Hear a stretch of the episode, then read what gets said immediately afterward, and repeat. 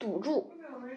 一开始我还以为那是一个小孩儿。冬天的傍晚光线本来就不太好，他又是那样矮小与萎瑟缩，嗯，一身污脏的衣服破烂不堪，与大多数流浪儿一样。他径直朝我走来，目标如此确切，让我不禁有些慌神。我下意识地保护好，嗯，自己的包，又拉了拉围巾，正想大步与他擦肩而过，这个小身影却在离我五米左右的地方停了下来。阿姨，他声音，嗯，单薄尖细，听上去很不舒服。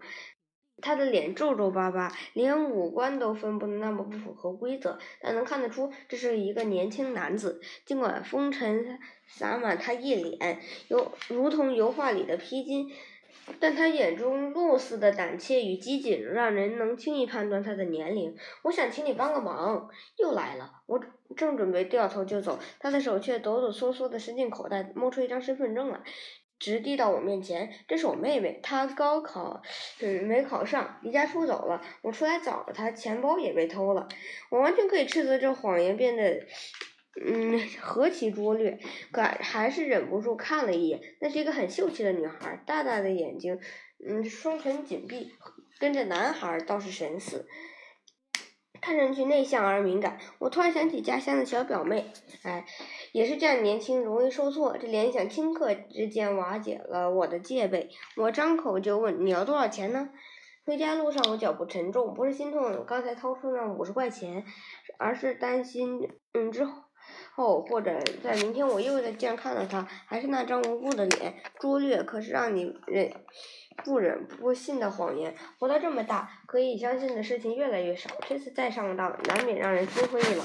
我不敢去瞅街上的流浪汉，偶尔被拦住，也是匆匆离去，不做理会。我嗯，几乎认定这次又上当了，只是我不愿意面对那个真相。几个月过去了，我的那个男孩几乎失去了信心，连同这件事，嗯，在我的脑海里逐渐淡薄了。